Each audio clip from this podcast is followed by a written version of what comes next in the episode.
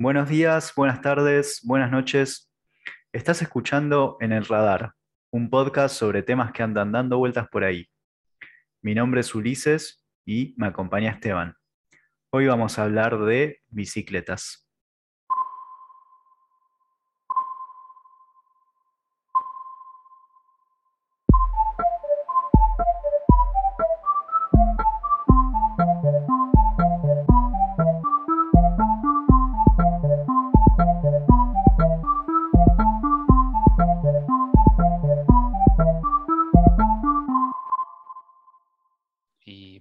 Quizás, a ver, quizás podemos empezar un poco contándole a los oye- oyentes por qué elegimos este tema, ¿no? Eh, Sí, por- lo primero que uno podría pensar es, bueno, ¿qué tiene, qué tiene interesante una bicicleta? Obviamente que muchas cosas, pero digamos, para hablar sobre ese tema tanto tiempo, quizás eh, se complicaría un poco el tema. Pero bueno, em, el punto fue un poco pensar en la bicicleta como, como, bueno, la historia de la bicicleta, ¿no? Que, de dónde viene la bicicleta como la conocemos hoy, eh, y contar un poquito cómo se fue dando la historia y la- la- el desarrollo de la bicicleta como tal, pero también un poco hablar sobre el tema del medio de transporte, ¿no? exactamente.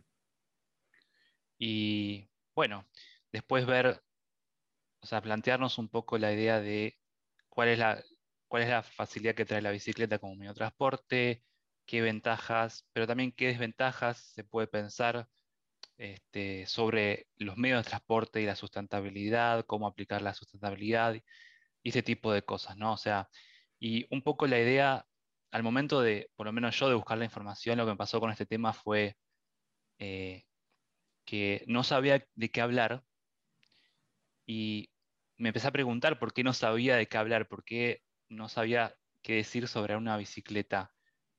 Y cuando me puse a reflexionar, me di cuenta que para mí, por ejemplo, está todo bien con las bicicletas. Sí, creo que para mucha parte del mundo. O sea, la bibliografía que fui buscando también eh, es casi que unánime respecto de las virtudes de la bicicleta. Ahora, también es un poco inocente pensar que solo tirando bicicletas a la calle vamos a resolver todos nuestros problemas de sedentarismo, movilidad, ambientales. Claramente no. Eh, y un poquito de eso también queríamos charlar. Tal cual. Así que bueno, eh, podríamos empezar quizás un poco contando la historia de la bicicleta puntualmente, ¿no? Lo más, lo más fáctico. Y lo primero que me parece importante decir es, viste que siempre se, se busca pensar en, bueno, ¿quién inventó tal cosa? ¿Quién hizo Sí. esto? ¿No? Siempre hay una persona. eh, y lo primero que quisiera decir es que en, este- en el caso de la bicicleta y probablemente muchas cosas más, no se puede atribuirle a una persona la invención. Es re curioso eso. O sea, cuando dijimos vamos a hablar de bicicletas, lo primero que hice fue pensar quién inventó la bicicleta y cuándo. O sea, siento que es algo tan eterno también, Sí, pero resulta que no es tan tan vieja como pensaba, al menos en su formato actual. Eh, y esto de que, que vos encontraste de que no hay un, un solo inventor, no, yo no sabía. Yo tampoco estaba, no tenía la menor idea, pero bueno, básicamente lo que se puede decir un poco sobre la invención de la bicicleta o cómo se llega a la bicicleta que conocemos todos hoy, eh, es primero que nada decir que viene de varias partes del mundo, se podría decir. Hubo varios eventos que fueron desarrollando la idea de la movilidad que puede traer la bicicleta como tal. Por ejemplo, eh, se puede hablar de que en, en China, en los Países Bajos, en Japón, había una necesidad de encontrar un medio móvil para el arado de las cosechas, cuando Sí. los caballos ya estaban totalmente eh, cansados o famélicos incluso, digamos, porque era caro alimentar a los caballos. Entonces se empieza a pensar en un medio de transporte que sea capaz de cumplir esa función de los caballos. Eh, y ahí surge un poco esta idea de algo que uno se sienta y puede generar una energía y va tirando de, bueno, en el caso de la cosecha, digamos, lo que funciona como cosechador. De repente hay un antes y un después, se podría decir, eh, a principios del siglo XIX, cuando Karl Dreis, eh, que es un alemán, era un alemán, eh, tomó el último modelo, por así decirlo, desarrollado de la bicicleta que tenía cuatro ruedas, no tenía dos, se llamaba four-wheeler. Cuatricicleta. cuatricicleta, exactamente. Y la convirtió en la two-wheeler, o sea, el bípedo, el velocípedo, le decía él, ¿no? Sí, el velocípedo es esa bici famosa que tiene una rueda gigante adelante y otra rueda chiquita atrás, ¿no? Sí, exactamente. Exactamente, pero fíjate vos que todavía no tenía pedales la bicicleta, o sea, porque uno piensa ah, ¿no tenía quizás pedales? que no tenía pedales, no tenía pedales, tenía otro sistema súper complejo, este, con, a través del manubrio uno tenía que dar una cierta fuerza y generar una fricción con las ruedas, con la rueda adelante, no con la de atrás. Este, y otra cosa interesante de la, del que vos describías, que era súper alta, es que la persona tenía que hacer equilibrio estando ahí arriba. Sí, la cosa Eh, menos práctica del mundo, parece esa bicicleta. Totalmente. Decía que estaba, era proclive a que hubiera cantidad de accidentes. Pues imagínate, estar a un metro y medio de altura aproximadamente, hacer Claro. equilibrio y pretender no chocar a nadie. Sí, claramente no iba a prosperar como medio de transporte, ¿no? Eh, era muy poco práctico. Lo curioso del desarrollo de, de la bicicleta a partir de la- del desarrollo este de Drace que dijimos, es que pasaron algo así como 150 años, casi 200, en que la bicicleta nunca tuvo ese despegue como medio de transporte, ¿no? O sea, tuvo como auges en estos dos siglos, este, pero no fue hasta, sino hasta los años 70 recién, que la bicicleta empieza a competir como medio de transporte contra el auto, contra los colectivos o buses, ¿no? otros medios de transporte más conocidos. Eh, y bueno, a partir del año 1976, más puntualmente por una cuestión de, de- de patente, digamos, se puede empezar a pensar en la bicicleta como tal, como la conocemos hoy. Y quizás un poco para cerrar el tema de la historia, unos datos interesantes, ¿no? O sea, si yo te pregunto a vos, ¿qué países podrías pensar que está la bicicleta más desarrollada eh, hoy? Sí, Bueno, los países más que, con mayor cantidad de bicicletas por, por habitantes son Holanda, Dinamarca, Alemania, Suecia y Noruega. Eh, y para que los oyentes tengan una idea de cuánto se usa en esos países la bicicleta, por ejemplo, en Holanda, el 40% de, en Ámsterdam al menos, El 40% del desplazamiento hacia el trabajo se hace por bicicleta. O sea, es bastante, es un montón, sí, sí. definitivamente. Eh, hay casi una bicicleta por persona en Holanda, ¿no? Además, Sí, es un Sí, sí, dato sí. súper importante. Eh, realmente no me sorprende, siempre Holanda es como el ejemplo, es el paraíso de, de los ciclistas, ¿no? Al menos el ciclista urbano, el ciclista de- no, no necesariamente ni deportivo ni recreativo, sino el que lo usa para como medio de transporte. Eh, me sorprendió un poco no ver a China un poco más alto.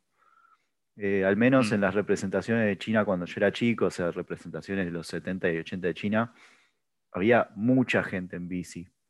Eh, ¿te acordás del Street Fighter? Sí? Sí, sí, claro. En el, en el nivel de Chun-Li, que por atrás pasaban un montón de ciclistas todo el tiempo. Ah, Tienes razón. Sí. Sí, Bueno, Sí. ese es un ejemplo, pero no es tan real hoy en día, aunque no deja estar en el top 10 de sí, sí. mayor ratio de bicicletas. Sí, eh, para que los oye- oyentes sepan, China está en el puesto número 10, por lo menos en el ranking, que no es poco, digo, de 190 y pico de países que se pueden mencionar, digamos, el puesto número 10 no está mal, pero sí, yo también pensaba que estaba más, incluso más arriba, pero no es así. Este, lo curioso de todo esto es, bueno, que después vamos a tratar un poquito dónde quedan el resto de los países, ¿no? En este, en este ranking. Em, pero quizás acá podríamos empezar a pensar en justamente por qué hay países en donde hay mucho más desarrollo de bicicletas y por qué en otros no.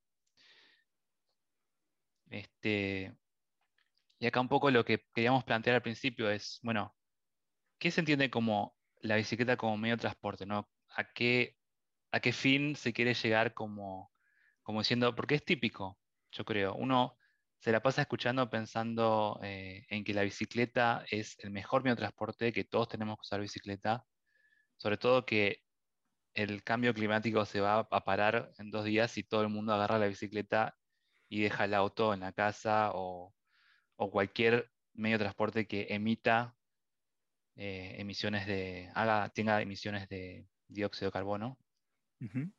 Pero no es tan así. Sí. Eh, eh, estaba leyendo un artículo sobre el, bueno, la cultura de la bicicleta en Gran Bretaña, por ejemplo. Gran Bretaña no tiene una muy buena adopción de bicicletas para uso, uso diario, a pesar de ser uno de los países eh, con una elevación promedio más bajos. O sea, Holanda y Dinamarca son países en donde no hay subidas y bajadas, entonces eso hace bastante fácil eh, mm. trasladarse en bici.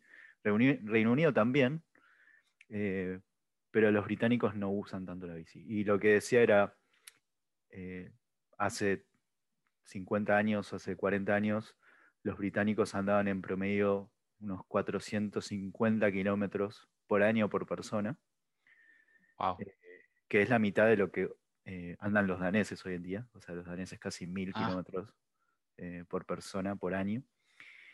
Y si todos los británicos volvieran a ese ritmo de, o, a, ese promedio de kilómetros por bicicleta, actualmente podrían bajar las emisiones de de dióxido de carbono en un 2% eh, del total país. O sea, no es la solución, tampoco es eh, insignificante, ¿no?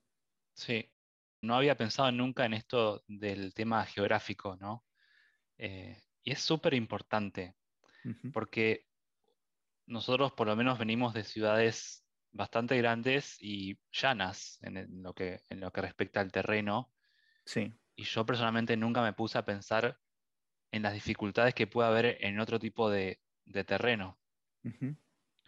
Y es verdad, o sea, si por, por ejemplo, remontándonos de vuelta al caso de China, China tiene muchas montañas, muchísimas. Tiene no tiene tantas ciudades que son de terreno llano como en otros países, sobre todo el centro de Europa. Y eso es un elemento bastante importante a la hora de pensar si puedes o no ser un medio de transporte eficiente. Sí, o sea, te quiero ver en Chile andando en bici todos los días. Acá es todo, transpirado. Eh, Totalmente. Sí. sí, me acuerdo en Valparaíso, que, es una ciudad que está entre cerros. Hay una sola parte llana que le llaman el plan, que es tipo el centro donde están todos los comercios, está el puerto, o sea, está en la zona baja de la ciudad, junto al mar. Y la gente andaba en bici ahí y después para subir a sus casas las tenía que subir por escaleras, porque tenés que subir cerros, o sea, es imposible hacerlo en bici.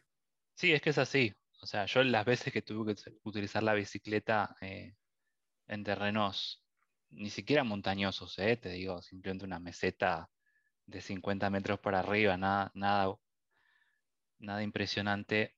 La verdad que me cansé demasiado y pensaba, ¿Cómo sería esto si tuviera que utilizar la bicicleta para viajar al trabajo todos los días de mi vida y hacer este esfuerzo para llegar? Se supone que uno tiene que llegar descansado al trabajo y eso es exactamente lo opuesto, ¿no? Sí. Eh, no es un tema menor, la geografía para nada, creo yo. Después también estoy pensando en, eh, el tipo de ciudad en donde, en donde uno vive que esté más o menos preparada para el medio de transporte de bicicleta como tal. Em, y haciendo un poco referencia a eso, para que se sepa, digamos, sabes que en los centros urbanos que son justamente los mayores provocadores de dióxido de carbono y de emisiones eh, que van en contra de, que, afectan el medio ambiente, eh, el 78% de la energía mundial eh, de dióxido de carbono está producida en los centros urbanos. Es decir, que el medio de transporte en el centro urbano tiene un factor de impacto altísimo en cuanto al medio ambiente.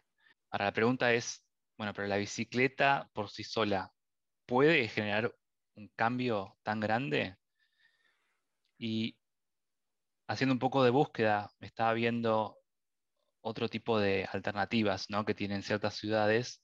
Por ejemplo, directamente evitar autos. O sea, no pensando en que la gente use bicicletas para viajar, pero simplemente sacando los autos de la calle. Prohibir el auto como medio de transporte, entonces tiene que haber un reemplazo, tiene que haber una alternativa para que la persona se pueda transportar a donde se quiere transportar. Ahí está un poco el tema de hasta qué punto es realmente factible este ideal como medio sustentable, ¿no? De, la bicicleta, de los transportes sustentables. Y uno se da cuenta que en realidad no, no es tan fácil, digamos, no, requiere de mucha infraestructura, requiere de muchas leyes, requiere de compromisos, requiere de que la gente se acostumbre a dejar hábitos de lado, porque también eso, o sea, que de un día para el otro te saquen una cosa es complicado. No, pero no tiene por qué ser una solución tan eh, extremista tampoco, ¿no? Eh, porque además de extremista, digamos, es impracticable, pero yo no sé qué tanto más eh, hay que invertir en infraestructura si vos querés poner bicisendas, ¿no? Poner bicisendas es mucho más barato que hacer nuevas estaciones de subte. Eso es algo que apareció mucho en el debate público en Buenos Aires. Y es verdad, o sea, es una fracción. Incluso poner sistemas de bicicletas compartidas, eh, cuanto al costo, es mucho menor que poner otra estación nueva. Em, hay otras ciudades, particularmente Estados Unidos, donde tienen problemas de congestión de tránsito también, que es otro de los grandes problemas, ¿no? Hace que las, que las horas de commute se alarguen y eso está muy relacionado con eh, la felicidad, aunque no lo creas. Eso es un tema ¿Ah, para otro podcast. Sí. Sí, y en Estados Unidos vieron ese problema dijeron, bueno, la, solución es hacer autopistas más grandes. Y cuando hicieron autopistas más grandes, eh, particularmente en Texas, eh, lo que pasó es que había más autos todavía, porque estás incentivando el uso del auto aún más. Yo me pregunto, bueno, toda esa infraestructura es carísima seguro, hacer una autopista. Además, estamos hablando de ensanchar, ¿no? Mm. Autopistas que ya tenían 8 carriles, llevarlas a 16. Hay una decisión política, ¿no? De llevar el desarrollo hacia, el desarrollo urbano, quiero decir, eh, hacia esa alternativa y no otra. Y es donde digo, bueno, hacer algo sustentable quizás ahí hubiera sido más barato y hubiera sido sin duda menos dañino para el medio ambiente y, además una solución más a largo plazo, mm. porque ahora los, eh, los tejanos están en la disyuntiva de qué hacemos, agregamos más carriles todavía. Claro. Sí.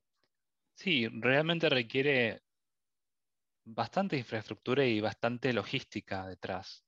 Y es inmensa la, digamos, la aplicación, cómo llevar adelante este tipo de ideas.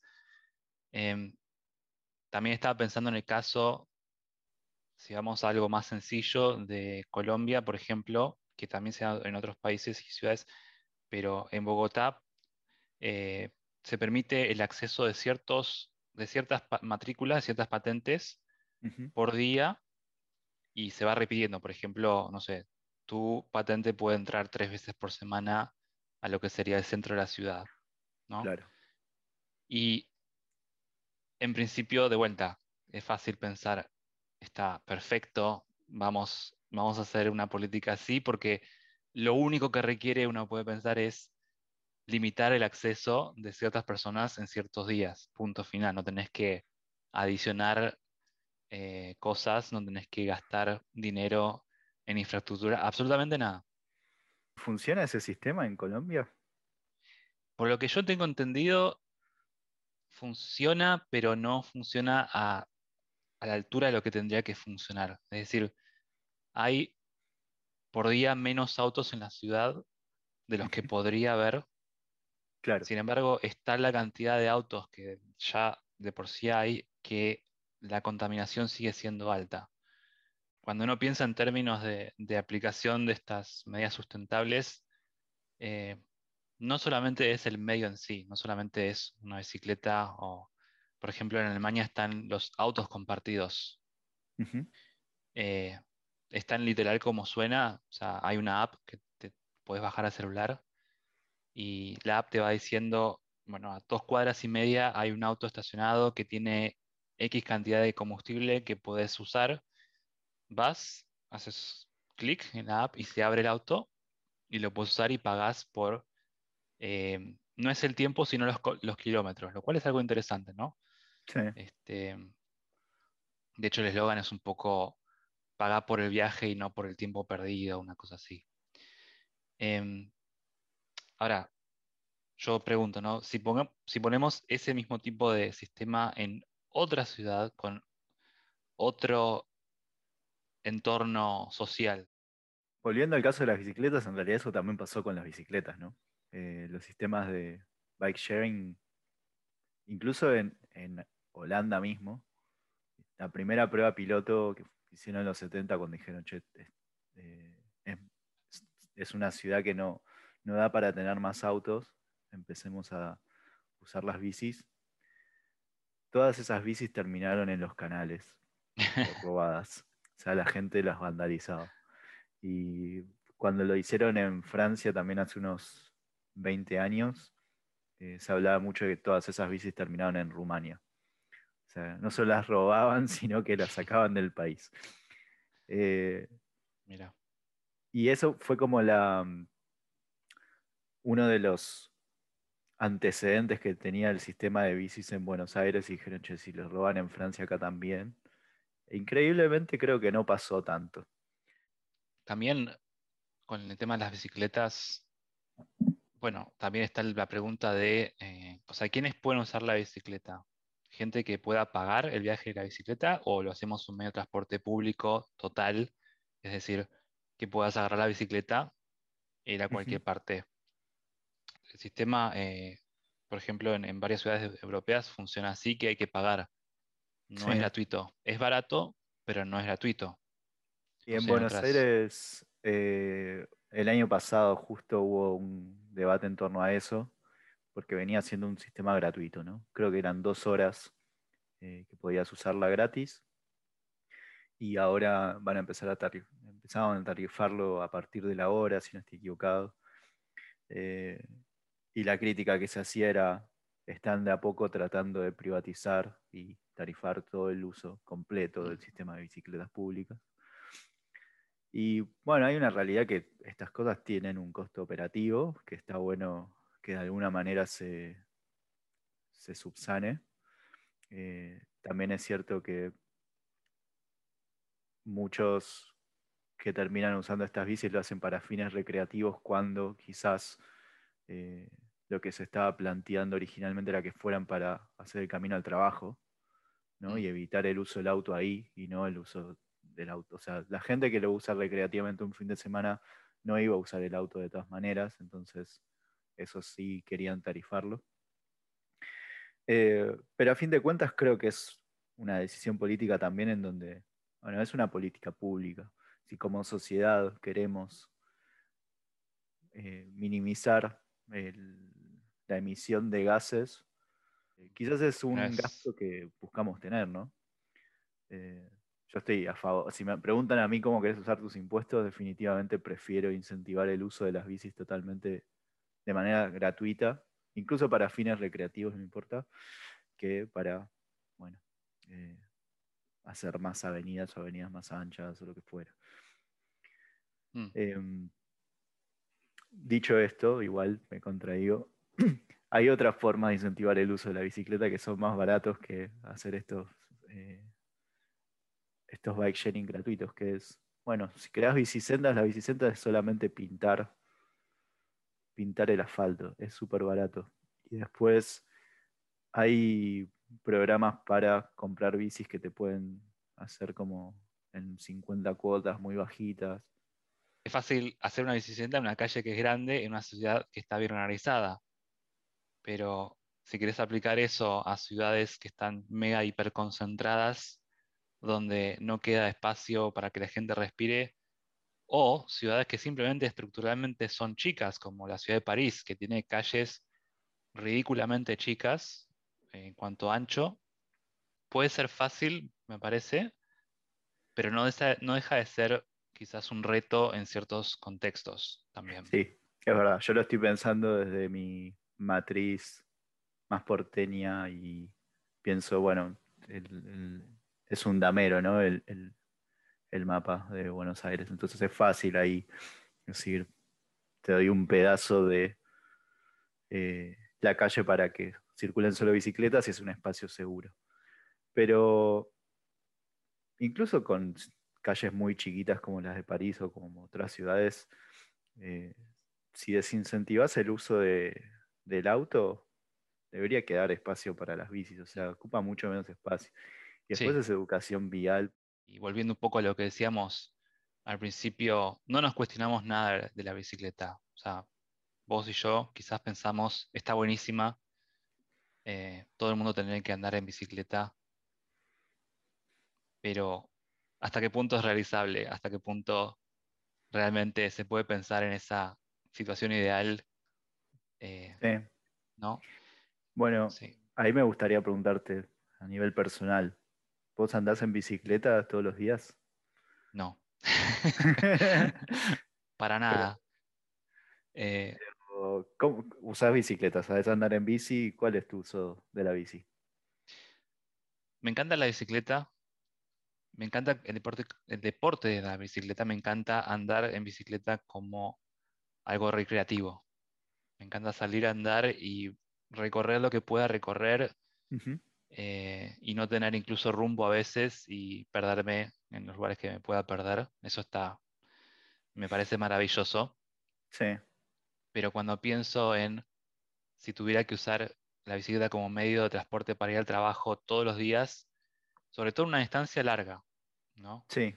Ahí me estreso bastante y digo, quizás no, quizás confío, confío más en el medio de transporte público que en una bicicleta. Ok. Bueno, acá hay dos temas que quiero introducir. Eh, ¿Cuál es la distancia que vos tenés que hacer desde tu casa al trabajo, por ejemplo? Y en mi caso, yo tengo unos 7 kilómetros y medio, más o menos. Sí, yo tengo una este distancia similar, similar al trabajo. Y es impracticable ir a bici, o sea, seamos sinceros. O sea, además del clima, creo que la bici sirve como, es ese medio de transporte perfecto y súper loable que plantean todos, bueno, solo si, si las distancias de tu trabajo y a tu, y a tu vida social, digamos, están en un entorno más o menos reducido. Si ya pasa los cuatro kilómetros, que también ya depende de otras cosas externas, que es el diseño de la ciudad, que es algo que no podemos cambiar de un día para el otro, eh, bueno, ahí es donde tenemos que pensar en usos combinados con otros medios de transporte definitivamente. Sí, quizás muchos de los oyentes se estén preguntando, bueno, ¿y qué pasa hoy? Porque son datos eh, relativamente recientes todo lo que tenemos, pero también la pandemia es mucho más reciente y es actual además.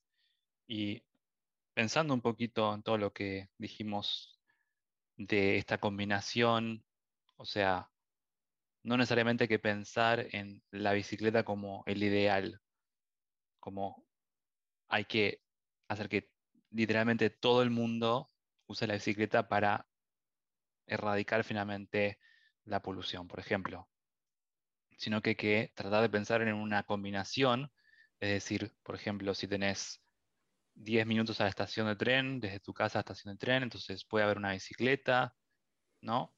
Que te lleve hasta ahí. Pero a su vez, me parece quizás muy importante pensar en este nuevo contexto de, de pandemia y post pandemia, es decir, qué va a venir después, y hacernos la idea de que quizás esto de viajar todos los días al trabajo, quizás eso ya haya cambiado. Eh, me parece muy difícil solucionar tema transporte público, infraestructura, sin una estrategia centralizada. Digo centralizada porque tenemos que combinar un montón de medios de transporte. O sea, en, una ciudad grande conviven todos esos donde, bueno, la bici puede ocupar un rol, que no tiene por qué ser el único. De hecho, no creo que por lo que estuvimos hablando sea el medio ideal para todas las situaciones. Eh, pero sí empezar a desplazar, por lo menos el auto, ¿no? El auto creo que es el menos eficiente también. Es el que más gases emite. Acá tengo el dato eh, por persona. emite 271 gramos de, dióxido de carbono por pasajero por kilómetro. Contra 21 gramos en el caso de las bicis. Claro. Además, muy interesante en el caso de las bicis, eh, creo que 15 de esos 21 gramos es por la alimentación. O sea, ¿Ah, sí? La sí, la fabricación de la bici no emite nada, o sea, es algo que se amortiza muy, muy rápido. Mm. Eh, los 15 gramos que emitimos es para alimentarnos. Bueno, pero entonces, ¿quién administra eso? Porque, de hecho, en, en Dinamarca, por ejemplo, se está en varias ciudades se está fomentando y ya se implementó el transporte público, y cuando digo público lo digo en el sentido gratuito incluso. Es decir, hay transporte público gratuito por el cual no hay que pagar nada. Porque la idea detrás de eso es, la gente se necesita movilizar. En esta arista de posibilidades de medio transporte, digo, están los transportes públicos gratuitos, los transportes públicos no gratuitos, los primeros que funcionan bien, los segundos que funcionan bien y los dos que funcionan mal. Es decir, que no se puede segmentar la idea a decir lo gratuito va a ser malo o bueno o viceversa. Depende de cómo esté implementado. Pero bueno, digamos, tener esa mente abierta y pensar en la combinación de posibilidades. Y también, vos me hacías la pregunta a mí de cómo me siento con la bicicleta, ¿no? Yo te dije, no, no la uso no la uso para el trabajo, pero no estoy cerrado a usarla para el trabajo. O sea, si hubiera un tipo de, algún tipo de incentivo, si hubiera una necesidad, si hubiera alguna situación que a mí me hiciera ver en la, poner en la necesidad de usar la bicicleta como medio de transporte para ir al trabajo, yo no estaría negado. Eh, entonces quizás también, no digo que todos tengan que pensar en una posibilidad, pero digamos, considerar la idea de un medio distinto de transporte también es importante. Este, porque decir la bicicleta no es para mí. Bueno, ¿qué quiere decir eso puntualmente? O sea, que no te gusta andar en bicicleta, que no te sentís cómodo, que es inseguro. Sí, justo ahora que dijiste esta bici, que la bici no es para mí, lo otro que te iba a preguntar también más personal era, ¿cómo es tu bici? ¿Qué tipo de bici usas? Yo tengo una mezcla entre una especie de playera con mountain bike. Eh, para la gente que no sabe, la mountain bike es las que tienen cambios y, las playeras, hasta donde yo tengo entendido, son las más básicas que no tienen ningún cambio. Eh, sí, y frena, ¿no? Pedaleando para atrás. Claro. Esta no, esta no, no se puede frenar para atrás y tiene algunos cambios, pero tiene la estructura, es más simple, por así decirlo, la estructura. Sí. La mountain bike también tiene el caño en el medio. Sí. Que es tipo medio difícil de subir, la playera en general no. Claro. Y la playera muchas veces tiene como el manurio bastante largo y alto, cosa de que te puedas sentar derecho, ¿no? Como con la espalda vertical, eh, perpendicular al piso. Sí. Eh, ¿La tuya es así? Tipo, ¿te sentás derechito? Es que es una combinación, ya te digo, porque él tiene la altura, la altura se la puedes ajustar de todas maneras, pero la forma en que te sentás es medio parecida a la mountain bike porque tenés que inclinarte un poco hacia adelante. Sí. Pero no es perfectamente sentado, porque no estás como la playera que estás completamente sentado, recto. Sí. Eh, es, es, una cosa intermedia. Sí, yo tengo una mountain bike que me di cuenta, o sea, siempre me gustaron mucho las mountain bike, eh, pero es re incómoda para la ciudad. Sí. Eh, tiene mucho agarre también, mucha adherencia al piso, porque está hecha para que te agarres al piso. Entonces es tremendamente ineficiente y te cansas demasiado eh, al pedo. Y algo que estuve leyendo que creo que suma también al debate sobre cómo crear un contexto favorable a la adopción de la bici es tener bicis que, estén buenas para el uso urbano. Mm, Eh, lo estaba leyendo para el caso de, de Holanda y de Japón. Tienen bicis que tienen unas características muy similares. Eh, en Japón se llaman mamachari a todo esto. Son las bicis de las madres. No es una bici de montaña ni bici de ciclista, no es para hacer deportes. Es una bici funcional. Que primero, eh, te sentás derechito, o sea, es muy cómodo, no tienes que estar inclinado para adelante. mm, Eh, está, a, a veces no tiene ni cambios o tiene muy poquitos. Tiene canasto o una parrilla o algo para poder transportar cosas. Tiene una traba en la rueda de atrás, Sí. como muy, muy fácil. eh, tipo girás la llavecita así y, y- y listo, no tenés que estar poniendo una cadena ni nada. Y tiene una, una traba para que quede parada. O sea, no tenés que apoyarla contra la pared, la puedes dejar apoyada, la puedes dejar en cualquier lado, básicamente, y queda paradita la bici. Eh, y algunas tienen dínamo para generar el- la lucecita, mm, cosa de no estar preocupándose por eso. Ah, y una cosa muy importante, el, el- el caño del medio es tipo la playera, entonces es fácil subirse y bajarse eh, con cualquier tipo de vestimenta. Mm, Eh, y ahí es como realmente terminó de adoptarse la bici, me parece, como medio de transporte. O sea, uno puede estar vestido para la oficina de traje y usar la bici. Y estuve buscando bicis así porque dije, eso, eso es lo que necesito. Y sabes que no hay, no entiendo por qué no hay. Mirá. Eh, o sea, son comunes en estos lugares mm, y bueno, supongo que forma parte de las causas de su gran adopción. sí. Bueno, si pensamos en el... Esto hace un poco parte del desarrollo de la bicicleta en sí, ¿no? Como contábamos antes, la historia de la bicicleta no es que siempre fue así, no es que siempre fue una bicicleta con pedales. Quizás también se puede pensar en, que la bicicleta como la pensamos hoy también está evolucionando. eh, es decir, puede cambiar todavía, puede mejorarse, puede pensarse en algo más eficiente también. Por ejemplo, que esté más adaptada para el clima. Este, es- lo más puntual es eh, terreno pantanoso, terreno mojado, terreno piedroso, distintos tipos de terreno, ¿no? Y también está lo que veo en ese sentido es el desarrollo de las e-bikes, que son las eléctricas. Eh, Sí. esto es algo que se está volviendo muy popular. Sí, hablábamos de nuestras distancias al laburo. Una bici eléctrica sería una solución ideal para Mm. esos casos.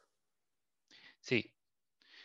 Y bueno, creo que se puede rescatar esto, ¿no? De que si uno piensa en no voy a utilizar la bicicleta o sí la voy a usar, quizás es bueno reflexionar en que en realidad la bicicleta no es estática, no es como un medio de transporte que la conocemos como es hoy y se va a quedar así. Es poco probable, te diría. Para mí, todo lo contrario. Este, no sé si algunas viste estas bicicletas que tenían techito, que le ponían, o sea, que tienen como una especie, para evitar que la gente se moje. Sí, Este, bueno, nada. No hay que pensar necesariamente en una bicicleta que no tenga techo y que cualquier cosa que, que empiece a llover te vas a mojar. No necesariamente es así. Pero bueno, la- estas bicis que te decía en Holanda y en Japón tienen, no, en Holanda tienen guardabarros eh, adelante y atrás. Cosa de que si estuvo mojado, por lo menos no te mojes. O sea, Mm. cuando está lloviendo te vas a mojar siempre, pero si ya llovió y está el piso mojado, no te mojes. sí. Eh, son pequeñas cosas que me parece que ayudan a la adopción. Bueno, Podemos ir cerrando, ¿no? sí. Creo que llegamos eh, al final del podcast. Como dijimos un poco al principio, el tema de bicicletas es relativamente complejo. Es simple pero complejo porque es un tema que eh, muchas veces cuesta cuestionarlo y ponerse a reflexionar un poco por dónde va, pero para mí es súper interesante y, tiene varias aristas que se desprenden de la bicicleta como de transporte que incluso podríamos hacer varios podcasts dentro del mismo tema, ¿no? Eh, Sí, definitivamente. Eh, pero bueno, es un mundo de cambios, es un momento de cambios en el mundo y las bicis tienen cambios, por eso elegimos este tema. Bueno, espero que nada, la gente lo haya disfrutado. Gracias de nuevo por compartir este espacio con nosotros.